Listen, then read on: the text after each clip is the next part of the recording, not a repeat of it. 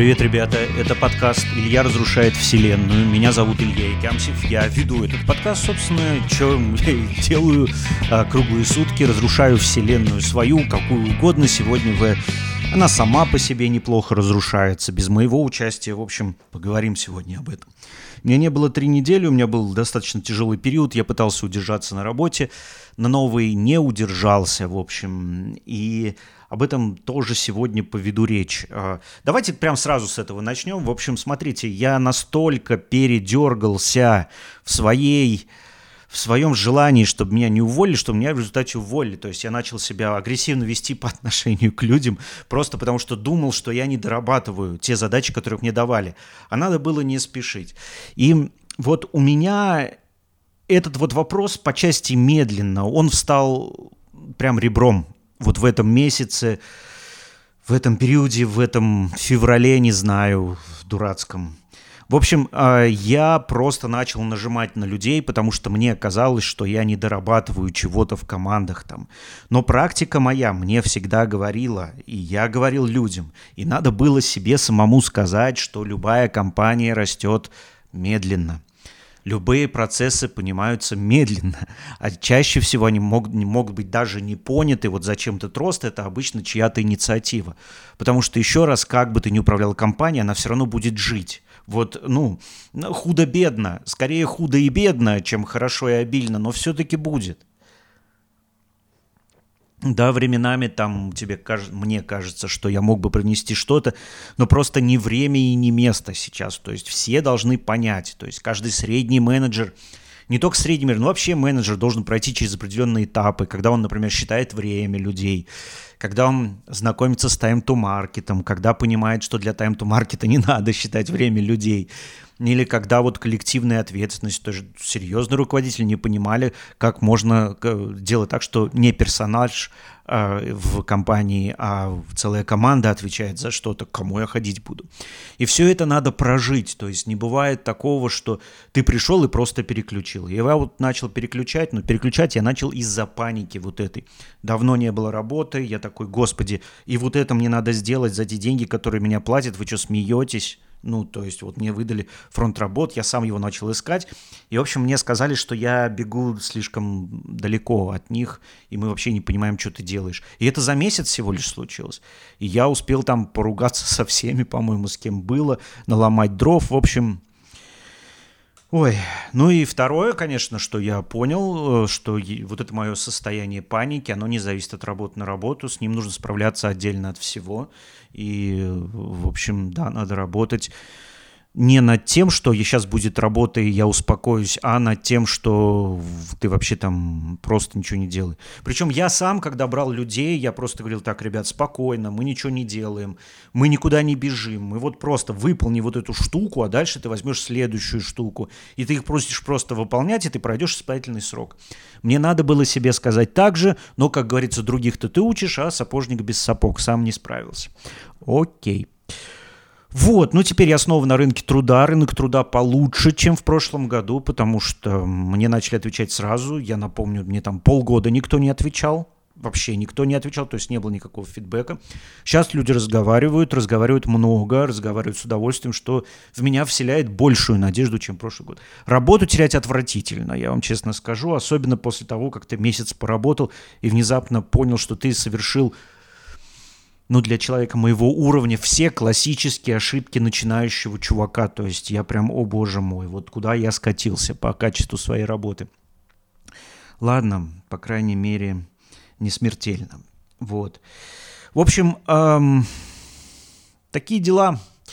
Теперь надо все это записывать, переподписывать, возвращать ноутбук, ехать обратно в Армению и все такое. Я не знаю, об этом, в общем-то, все книги о том, что невозможно человека подтолкнуть в развитии, невозможно человеком быть на какой-то точке, не опуститься и по шагам это не проходить. То есть это надо прожить все. То есть без проживания какого-то элемента, без обобщения ты никуда не денешься. Я вот что-то сам по себе сел там, вспомнил, ну, у меня куча людей, с которыми я работал, и даже моих начальников, они не понимали половину того, что я говорю, но были начальники, которые просто понимали, что тебе нужно пространство или свобода. Ну, и я опять нарвался на менеджера, который только становится, нанимает, и я прям вижу себя в какие-то годы, когда я не мог работать с людьми, с менеджерами. То есть я не понимал, что им говорить. Я мог работать с разработчиками, но как с ними поступать, что им какие задачи ставить, что такое полномочия, что такое пространство, что такое ресурсы, которые ты даешь менеджеру. Это все, в общем, тоже пришлось есть тяжелым трудом. Сейчас я опять, я просто пришел на уровень ниже, чем я работал, и понял, что, ну, как бы Господи, Илья, да призаткнись ты уже, ну перестань делать э, то, что надо, перестань спрашивать. Спрашивай, как надо сделать, просто делай, как делаешь, вечером домой уходи. Это все мой подход, вот я кучу лет работал на себя, и я воспринимаю каждое дело как свое. Оно не мое. Просто нету там таких проблем, про которые говорит, э, говорю я, э, а люди их не видят. Они, нормально работают в этом тумане, все хорошо с ними. Ну и, конечно, скажем так, на испытательном сроке лучше просто сидеть, просто ничего не делать и все. И, ну, как бы выполнять поручения. Вот, выполняешь поручение. Ну, вот такой у меня пока вывод. Возможно, в следующей кампании он будет неверным. Ну, следующая кампания когда-нибудь будет. Вот приготовимся к ней. Главное, блядь, нахуй заткнуться вот и просто делать, что говорят. И все. Не надо делать лучше, даже если ты знаешь, как лучше. Потому что это лучше может быть просто не распознано. То есть люди даже не ощутят, а что лучше-то случилось. Проблемы не было, вот, и все. Вот проблему, скажем так, не сформулировали. Вообще, кстати, это очень интересная тема под названием «Вот ты делаешь что-то, и в конце концов, в какой-то период своей жизни ты можешь сформулировать проблему, которую ты решаешь. Это непростая штука. То есть тебе нужно подобрать определенные слова, определенный набор терминов, определенное видение какое-то, что ты вдруг раз и сказал – и люди вокруг тебя вдруг поняли, что ты имеешь в виду. Вот это очень сложно, потому что и люди должны дозреть, они должны ждать этих слов. И ты сам должен, ну, как бы вот в какой-то момент, ну, пробить в тебя этот луч света, что ты такой, о, а вот это называется вот так, мы сдвинем это туда, все. Причем в новой команде ты говоришь те же самые слова, тебя вообще не понимают, потому что не готовы, запрос не сформирован. И еще да, я понял, что для вот такого уровня команды невозможно применить термин «работаем по запросу». Я с ним столкнулся на одной из своих работ, там уже говорил, «А, вы меня спрашиваете, я очень злился, ты должен там руководить, все такое, а потом понял, от меня-то запрос какой – то есть в большинстве случаев, когда я его спрашивал, у меня был ответ, и я мог делать сам.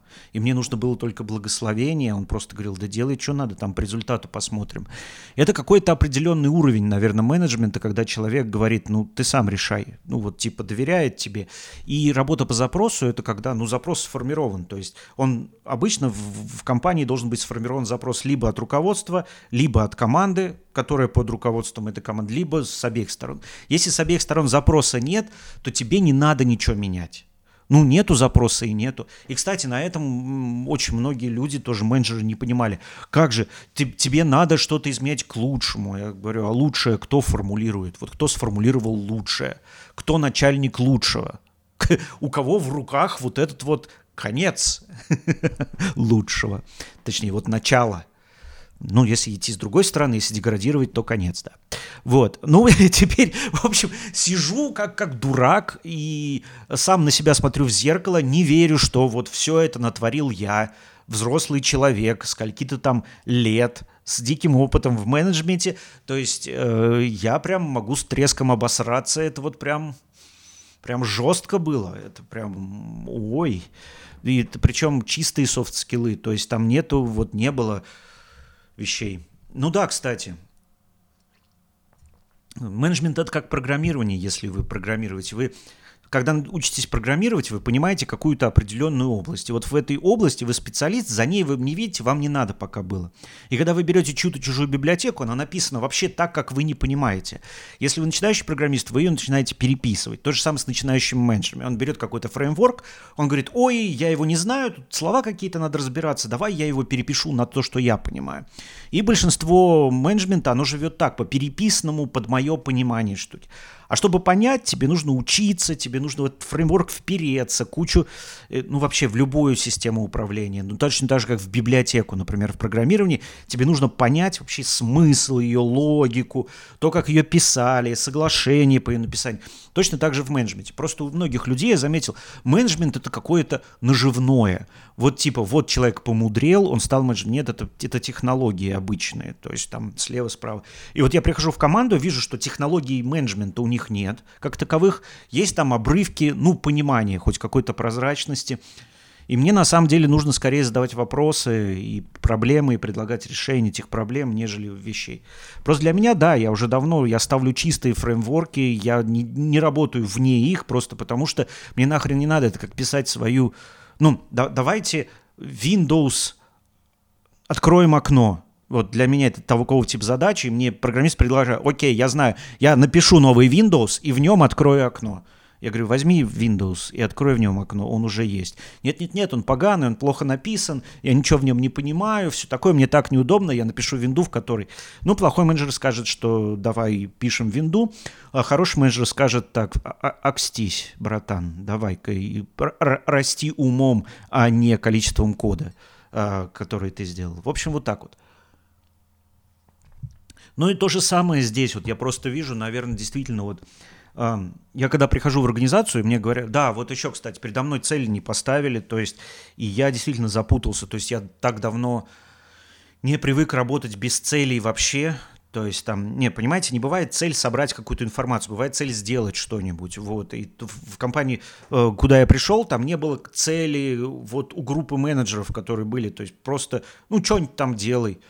Вот. Ну ты же менеджер, делай что-нибудь. Я такой, блядь, э, я вот на диване. Я как менеджер очень хорошо лежу на диване, например. Или я как менеджер очень хорошо пью кофе. Я отлично это делаю. Сплю отлично как менеджер. Ну, хотелось бы, конечно, без таблеток давно уже. Вот. В общем, вот, таким образом я ну, что хорошего вынес? Э, вынес понимание того, что на следующей работе я скорее буду спрашивать, чем предлагать, как минимум испытательный срок. Это да. И второе, мне нужно заняться своим психическим состоянием отдельно от всего, что происходит, потому что я думал, работа меня формирует. Да нет, я также загоняюсь, просто лежу и там думаю, а так, а так, а так. И эти размышления ни к чему хорошему не приводят, потому что вывод, который я вам рассказываю, я сделал его в первые пять минут после того, как мне э, сказали, ты уволен. Ну вот, все, две недели вот отрабатываю, дальше опять тьма ебаная. Окей, такова моя жизнь, ребятки. Вот, надеюсь, что вы берете из этого подкаста хоть какие-то знания, и даже если вы обосретесь, у вас будут вот те самые слова сформулировать, почему я обосрался. Хорошо, ну вот потому что, например, э, Илья учил меня в испытательный срок тупо делай, что тебе говорят. Покажи, что ты человек, который принимает информацию, отдает информацию, и с тобой комфортно работать. Все, больше ничего не надо. Остальное приложится нахрен. К тебе просто привыкнут, и потом только сможешь заносить. А я там с первого дня вот это, вот это, вот это, а вот это и не в коня корм. Точнее, это в коня корм, просто конь к тебе еще не доверяет. Вот, поэтому жрать из твоих рук он ничего не будет, скорее легнет копытом. Вот так и получилось. Окей. Второе, что произошло за эти дни, убили Навального. Эм, целом наплевать, там оторвался тромб или нет, потому что это для очень многих болезней заключений. У меня куча друзей, у которых оторвался тромб. На самом деле хер ты этот тромб найдешь э, вот, в мозгу, и его никто не ищет. Просто, ну вот, наверное, так сказали. Вот и все.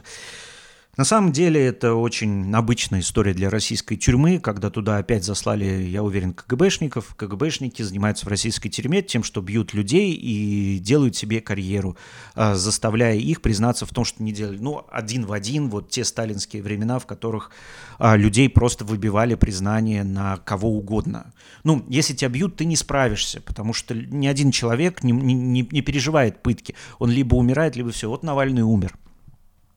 То, что тело не отдавали, это вообще, ну, действительно, он приближается к библейской истории. Дело в том, что в Библии э, есть такой человек, Иисус, и нет ни одного доказательства его существования вообще какого-то. То есть здесь принцип веры работает на 100%, то есть либо ты веришь, либо нет. То есть если в другой религии ты можешь, например, пророка найти, пророк Мухаммед, например, был, прям документально доказано, и у него есть потомки, которые живы до сих пор, Вот, эм, надеюсь, у них все хорошо, и они здоровы. И э, сейчас, и вот это вот получается так, что нет тела, человек ушел куда-то за, за пределы, и остался символ. Почему для меня это так важно? Почему я был так печален э, от этой новости? Потому что Навальный был в России, понимаете, он в Россию внес будущее. То есть будущее не бросает Россию. У меня все друзья, и я сам уехали из России. Ну, большинство, те, кто смог.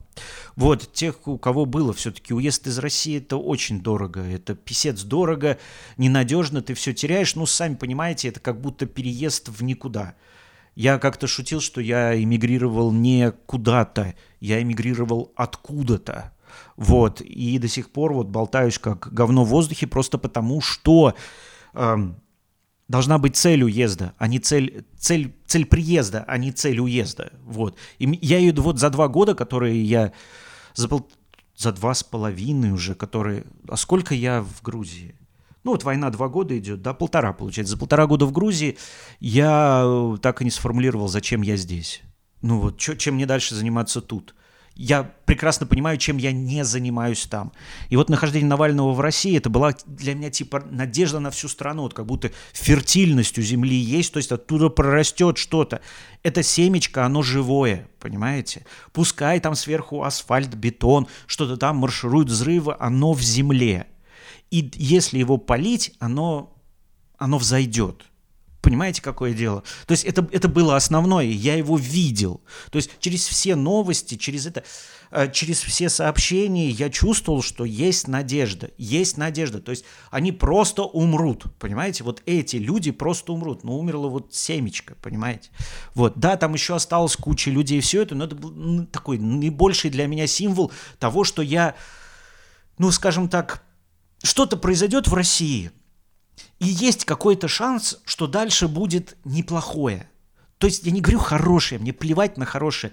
Я в этом, ну, ну не такой же срам, вот прям срам, который происходит сейчас в стране, в которой я вырос, просто полная подмена понятий и все такое.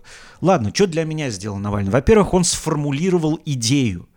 Знаете, очень многие люди недооценивают, вот я говорил про формулировку чего-то, того понятную фразу, которая объяснила бы тебе, что ты хочешь. И он объяснил, он объяснил, что, ну, исполняйте свои законы, вот эта вот фраза. То есть он и эту фразу, эту организацию признали экстремистской. То есть, по сути дела, исполнение законов в России, требования исполнения законов признали экстремистским. То есть это э, требование исполнения законов является нарушением законов. Таким образом, ну вот сейчас я смотрю, что происходит. Законы, ну, для одних работают по одно, других по-другому. То есть вот это вот вся, короче, жонглирование понятиями, оно просто выбивает. Вот сегодня я прочитал, что у людей ну, начали деприватизацию того, что все ждали, но а, в, в пользу так называемого государства. На самом деле понятно, что посадить тут от другого человека, он про, просто будет грести деньги и все. Так у нас работает современное государство. И вот эта вот формулировка, которую дал Навальный, она предельно простая и понятная. Да, а давайте жить по закону, например. Ну, просто делать по закону. Вот приняли закон и по нему жить. Вот. И это единственная штука, которую не смогли спереть у него.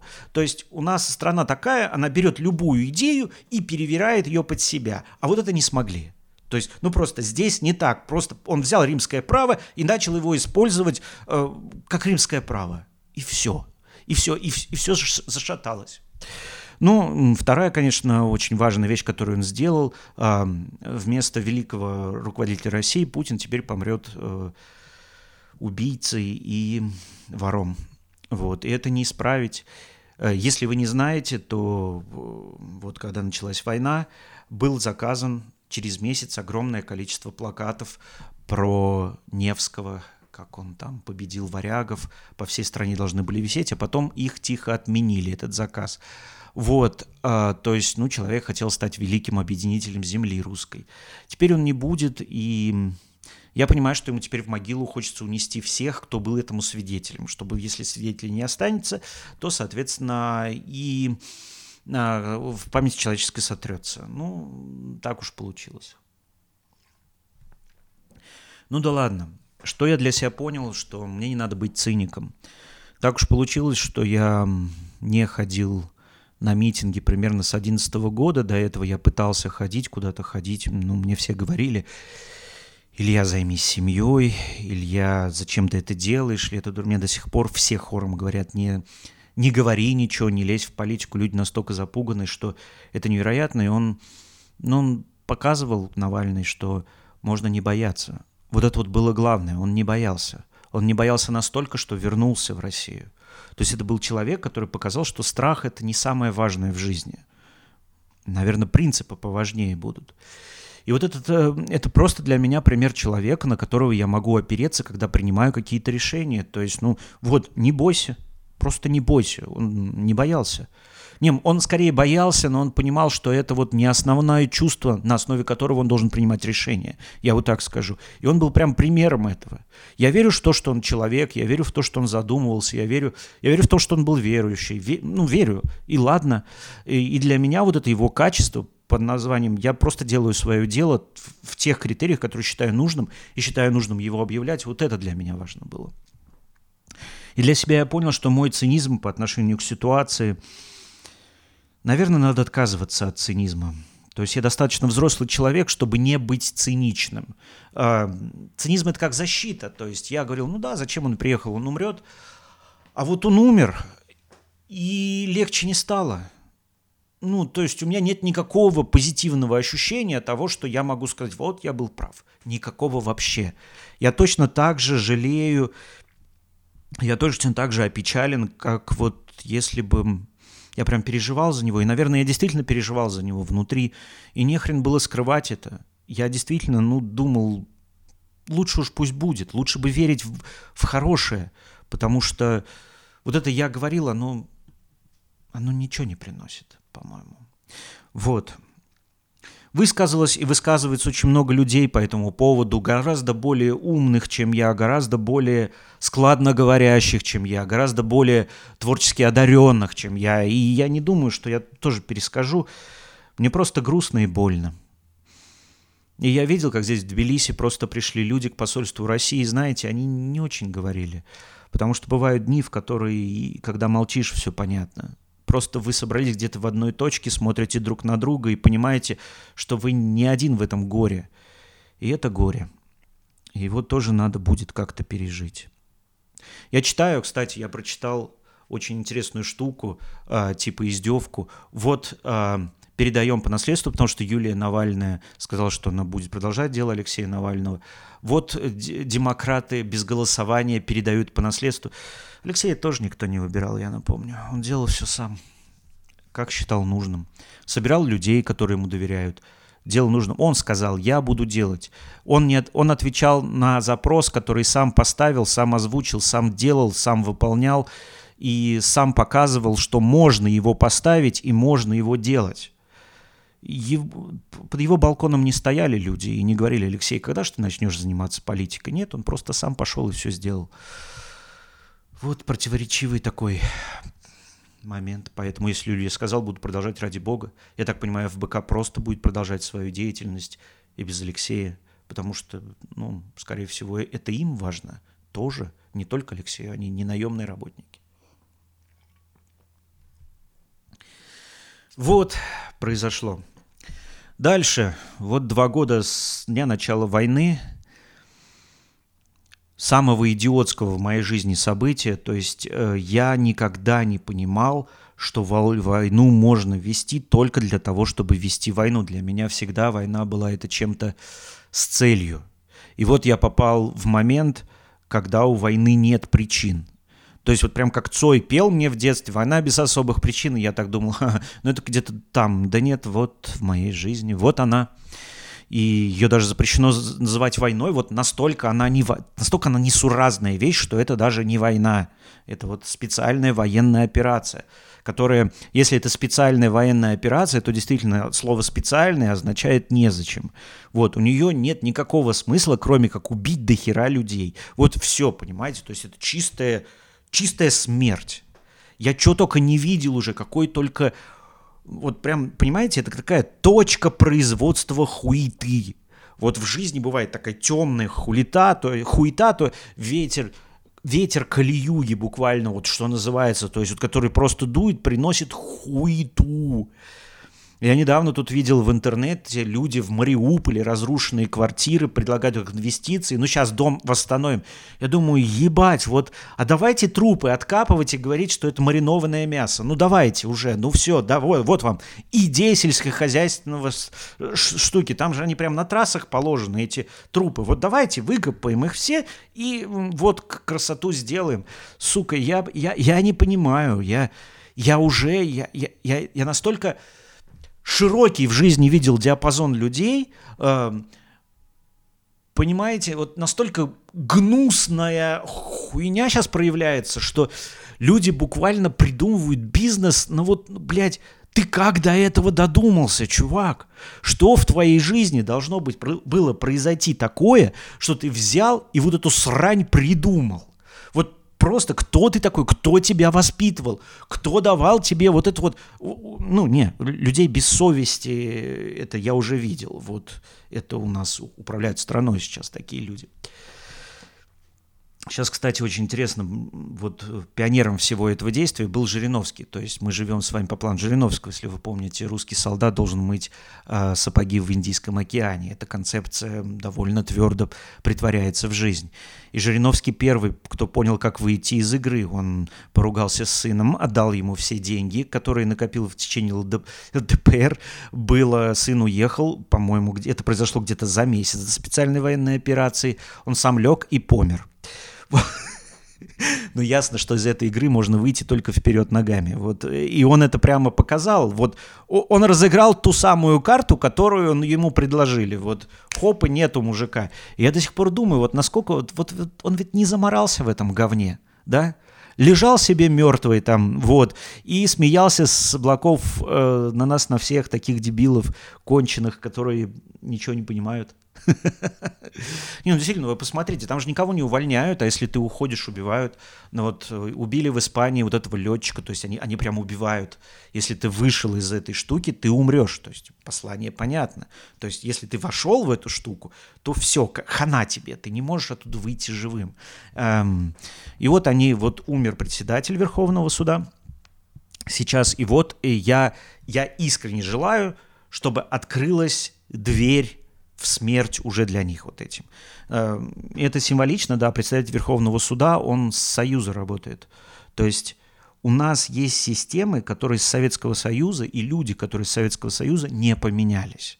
И вот эта система, она, вот, она, она сейчас умирают эти люди, и они вот эту систему пытаются отдать, она нахуй никому в будущем не нужна.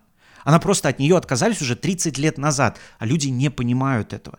И они буквально уносят все с собой, потому что их системе нет, их действиям нету, то есть у них нет никакого выражения в будущем.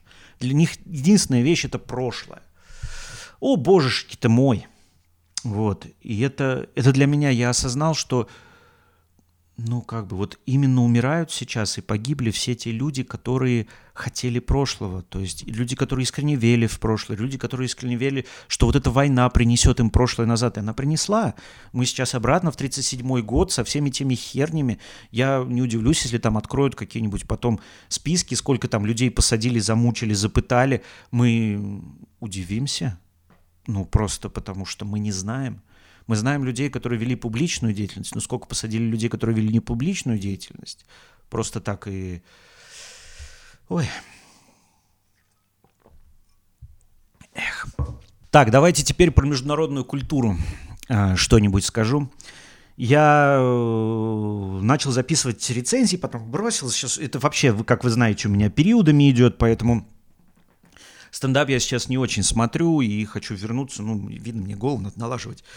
Ну, в конце концов, я начал регулярно пить таблетки, слава богу, и мне полегчало как-то. В общем, просто, как говорится, в такие минуты увеличиваю дозу, и слава богу, что есть эти таблетки, молюсь на фармацевтику современную. Стендапы я не смотрю, мне не смешно ничего. Ну вот Руслан Халитов выпустил стендап-отрывок, скажем так, эм, сколько там в Грузии что написал. Это хороший отрывок с хорошими метафорами. Руслан прям очевидно растет. После предыдущего концерта Понимаете, очень трудно найти смысл, но иногда тебе жизнь дает смысл сверху, и ты в этом смысле, как бы сказать, купаешься или течешь как река. Вот, кстати, хорошая метафора и про работу, и про все. Реку невозможно подтолкнуть, понимаете, как и крупную компанию. Ты входишь, плывешь по течению. Но ты можешь немножко грести. Вот это вот факт. Но лучше тебе понимать реку и согласовывать свои действия с ней, нежели пытаться там против течения грести или э, в океане объяснять реке, что она там какая и все такое. Ну так вот. Ладно. Сейчас мы с Натальей смотрим кинофильмы. Мы посмотрели кинофильм «Убийца цветочной луны» Мартина, нашего классика Скорцезе. Э, фильм идет что-то три с половиной часа. Это удивительно, но три с половиной часа мы не могли оторваться. Мы сказали, так, сейчас смотрим два часа, завтра еще полтора. Не смогли остановиться, потому что это охерительный фильм, ребят. Я крайне рекомендую выделить какое-то количество времени и посмотреть, потому что это, это прям невероятно охеренное произведение искусства, которое занимает от начала до конца. Это что-то, там, там нет ни одного лишнего кадра. То есть ты ждешь от трех с половиной часов, типа сейчас он нам пейзажи показывать будет. Нет, там идет такой экшен, столько чувств, столько эмоций, непрерывно, каждый кадр нужен. Там просто ты смотришь вот так, когда тебя засасывает эта картина, невероятно. Невероятно. В общем, крайне рекомендую. Этот фильм о том, что... Этот фильм о том, как быть мудаком. Это фильм о бесчестии, фильм о зле, фильм о отвратительных людях, обо всем, что это, ну, конечно, я испытал какие-то коннотации, скажем так, умное слово, связи между текущим моим положением, событиями, в которых участвую и других вещах, но кто, как там показано, зло, то, как там показана глупость, то, как там показано предательство, это невероятно. Просто невероятно, как может человек запутаться. Не очень умный, к сожалению. Блестящая работа Леонардо Ди Каприо невероятная. Ну, там все актеры хороши, то есть там нет ни одной проходной роли. Каждая фраза прям как гвоздь забита. Я в подкасте про Летова услышал теорию, что текст должен быть таким, что если ты его выкинешь в окно, оно разобьется. Вот это прям об этом фильме. Крайне рекомендую. Он очень красиво... Ну, блядь, ну вот, вот ты сидишь и смотришь, ну как ты так можешь? Как можно так, чтобы все вот собралось? Это ведь не просто, понимаете, вот один талантливый человек пришел, другого талантливый человек позвал. Нет, это еще и собрать надо во что-то. То есть у всех талантливых людей свое видение, надо объяснить. Вот я, понимаете, вот смысл объяснения состоит в том, что ты собираешь людей, и они понимают, что они делают, куда они идут, каким образом они думают вместе, что такое общая цель. Вот яркий пример. Потом я еще, ну, мы смотрели, сейчас смотрим «Эмили в Париже» как жвачку. Ну, это, хорошая жвачка, очень красочная. Про любовь, про настырность, про все, но рекомендовать не могу, это просто такой филлер для меня с дополнительной времени, ну, такой приятный. Вот, еще смотрел, фильм называется «C'mon, c'mon», и он для меня вот один из таких фильмов о горе, тоже и о глупости, и о неудачном вмешательстве, и о том, что жизнь посложнее, чем ты о ней думаешь. Такой черно-белый фильм, там играет... Э, ну, кто Джокера играл, вот этот актер, короче. Он, он трудный для понимания, его надо собрать в голове, то есть он снят таким образом, что он вот не, не, не по структуре, но мне понравился моим семейным не очень было трудновато. А, а я, знаете что, мне когда вот мой мозг нагружают, я рад, рад его нагрузить. Вот, собственно, я этим и занялся, и мне понравился. «C'mon, c'mon» называется, то есть «давай-давай». Вот, и мне понравился его и смысл, и то, как они там переживали все, все то, что натворили, тоже очень круто. Это вот похож фильм, похожий где там женщина в фургоне жила, «Страна кочевников», да. Он тоже про переживание горя, про то, что нужно время. Да. В общем, наверное, это основной или мотив для моего сегодняшнего сообщения вам, то, что нужно время. Нужно время, чтобы пережить, нужно время, чтобы измениться, нужно время, чтобы подождать, нужно время перетерпеть нужно время, нужно дать его, дать, разрешить дать себе время.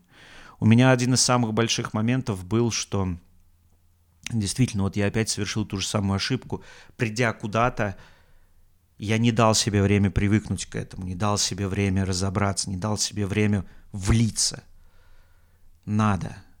Точно так же, как я приехал в Грузию, я такой, о, у меня куча активностей и все такое. В результате мы с Грузией оказались не в одной фазе.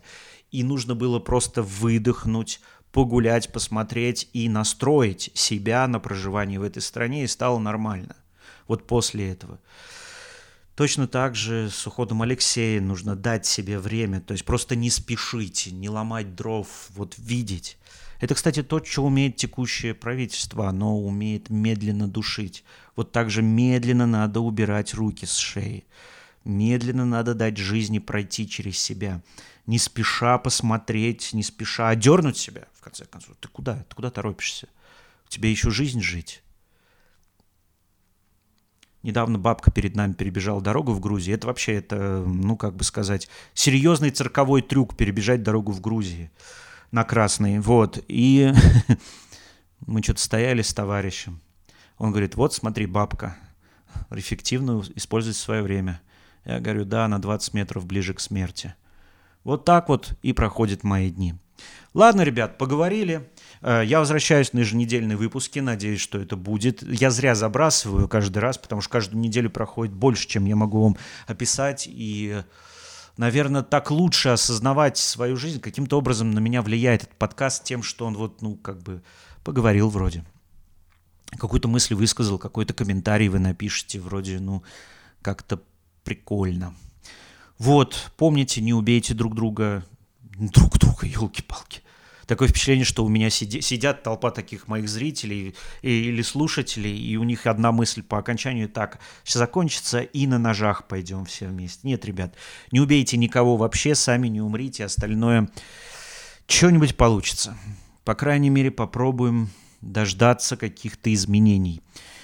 Как говорится, если долго сидеть на берегу реки, река пронесет мимо тебя труп твоего врага. Тоже возможно, не исключаю. Все. Давайте. Меня зовут Илья Икямсев. Берегите себя. Пока.